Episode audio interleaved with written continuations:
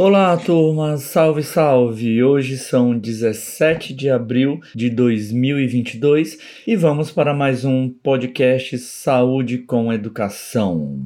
Hoje, nosso tema principal será Sistema Nervoso Autônomo. Beleza, turma? Como é que vocês estão? Bom, o sistema nervoso autônomo ele se subdivide em via aferente e via eferente.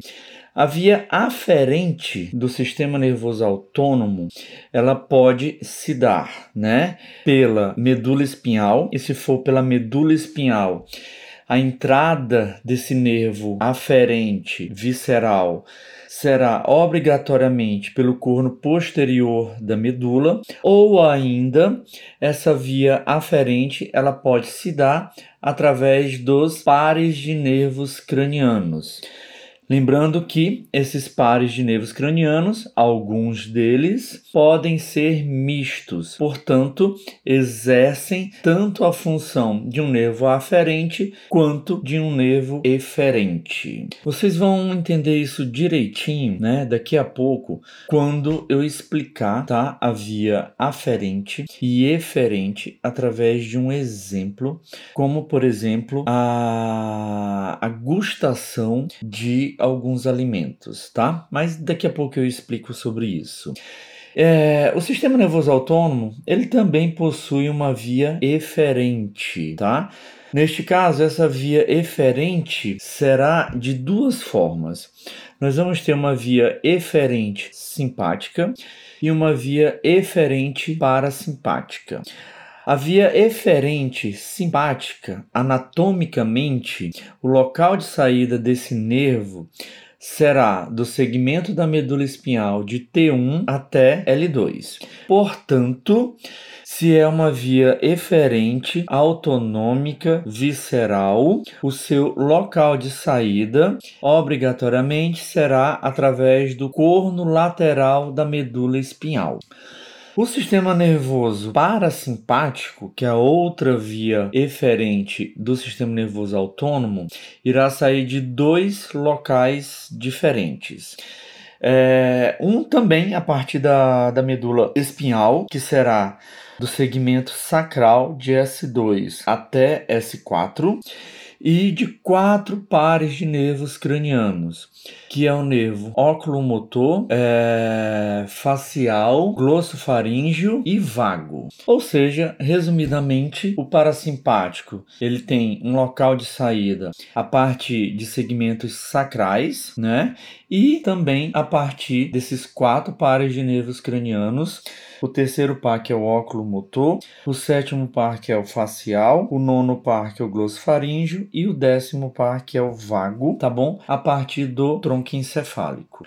Em relação a essa via eferente, anatomicamente nós precisamos estabelecer algumas diferenças quanto aos gânglios e quanto ao neurônio pré-ganglionar e ao pós-ganglionar. O gânglio, né, que neste caso será um gânglio autonômico, se for o gânglio da via simpática, esse gânglio anatomicamente ele vai estar muito próximo da medula espinhal, ou seja, esse gânglio ele vai estar muito próximo do local de saída do neurônio pré-ganglionar, tá? Lembrando que a via simpática ela sai, ela tem a, a, a sua origem anatômica nos segmentos de T1 a L2. Portanto, esse neurônio pré-ganglionar ele vai sair, tá bom, destes segmentos e o seu gânglio autonômico vai estar localizado bem próximo da medula espinhal. Na verdade, a literatura descreve dois locais para esse gânglio simpático. Um que seria pré-vertebral, ou seja, esse gânglio estaria à frente da medula espinhal, da coluna vertebral, e outro que seria o paravertebral, que estaria ao lado da coluna vertebral. O fato é que o gânglio está próximo do local de saída do neurônio pré. Consequentemente, anatomicamente, esse neurônio pré-ganglionar da divisão simpática será um neurônio curto e, obviamente, que o neurônio pós-ganglionar da divisão simpática será um neurônio longo. É bom também que é, a gente consiga estabelecer uma relação dos neurotransmissores presentes nesta via simpática, tá? Nós vamos ter dois neurotransmissores importantes. Um que é a acetilcolina, que é o neurotransmissor que vai estar presente, tá bom? Na sinapse do neurônio pré-ganglionar. E o outro neurotransmissor importantíssimo que vai estar na sinapse do neurônio pós-ganglionar com o órgão efetuador propriamente dito e os receptores todos para esse neurotransmissor, que é a norepinefrina ou noradrenalina, tá bom? A norepinefrina é um neurotransmissor presente apenas na divisão simpática, tá bom? Bom, quanto à via parasimpática, o gânglio da via parasimpática ele vai estar localizado próximo do órgão efetuador ou ainda, em alguns casos, dentro do órgão efetuador. Ou seja, o neurônio pré-ganglionar ele será anatomicamente um neurônio longo e o neurônio pós-ganglionar da divisão parasimpática será um neurônio curto. O principal neurotransmissor, né, presente em toda a via parasimpática será a acetilcolina, apenas acetilcolina, tá bom? Agora, pessoal, deixa eu tentar exemplificar para vocês a via aferente e a via eferente do sistema nervoso autônomo. Então, turma, vamos falar sobre o coração, né? O coração ele é um órgão que recebe dupla inervação, ou seja, ele é inervado tanto pelo simpático, pela divisão simpática, quanto pela divisão parasimpática. Nesse exemplo, eu vou mostrar para vocês a ação da divisão parasimpática sobre o coração. Então, é, é, muito comum no nosso dia a dia a pressão arterial ela subir e em alguns momentos ela diminuir. Isso é um processo normal, uma resposta normal do nosso organismo há diversas situações que ocorrem no decorrer do dia. Então, por exemplo, se é, por algum motivo a sua pressão arterial aumenta, tá?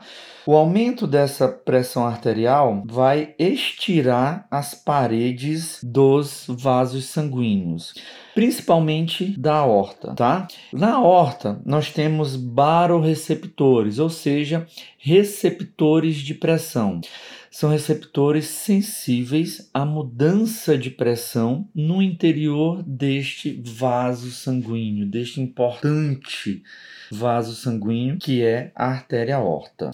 A partir do estiramento da parede do vaso é acionado, né, esses baroreceptores. Esses baroreceptores fazem com que um nervo aferente, tá bom? Conduza impulsos elétricos com essa informação, tá? De que houve um aumento de pressão no interior da parede do vaso. Esse nervo aferente, ele vai ser conduzido, ele vai conduzir esse, esse impulso até o núcleo do nervo vago, núcleo dorsal do nervo vago, melhor dizendo, tá bom? E um outro neurônio aferente a partir do núcleo dorsal do nervo vago, que fica lá na ponte, conduz esse impulso elétrico, na ponte não, desculpa, no bulbo, conduz esse impulso elétrico para o centro vasomotor, que fica localizado na ponte. A partir do centro vasomotor, que fica localizado na ponte, esse neurônio ele vai continuar conduzindo esse impulso elétrico, tá bom? Só que agora eu vou iniciar, né? Vai ser iniciada uma via eferente que vai passar pelo forame jugular, tá bom? vai passar pelo forame jugular e vai até o coração através do nervo vago, tá bom? Esse impulso elétrico conduzido pelo nervo vago até o coração vai, vai provocar o seguinte: vai diminuir a frequência cardíaca, diminuir o débito cardíaco e, consequentemente, diminuir a pressão arterial. Paralelo a isso, nós vamos ter também uma diminuição das descargas de impulsos elétricos do sistema nervoso simpático, tá bom? E um aumento da frequência de disparos das fibras vagais. Ora, se eu tenho um aumento do disparo das fibras vagais, a minha pressão arterial ela vai tender a diminuir. Como que ela vai diminuir, né? Diminuindo a provavelmente não é de forma tão substancial, mas diminuindo frequência cardíaca, débito cardíaco e pressão arterial. Então, gente, dessa forma, é, a nossa pressão arterial ela é, ela é equilibrada, tá? Ela é controlada no decorrer do nosso dia. É claro que se houver um estímulo persistente, tá? De estresse, de nervoso, de, de luta ou fuga, né? É claro que a pressão arterial vai tender a ficar sempre alta, tá? Mas uma vez que esse estímulo, né, de estresse, de nervosismo, de luta ou fuga, ele cessa, uma vez que esse estímulo diminui, aí começa a entrar em ação a divisão parasimpática. Então, resumidamente, nós vamos ter como via aferente neste exemplo, né? O neurônio conduzir os impulsos elétricos a partir dos baroreceptores, conduz esse impulso até o núcleo do nervo vago, que fica lá no bulbo.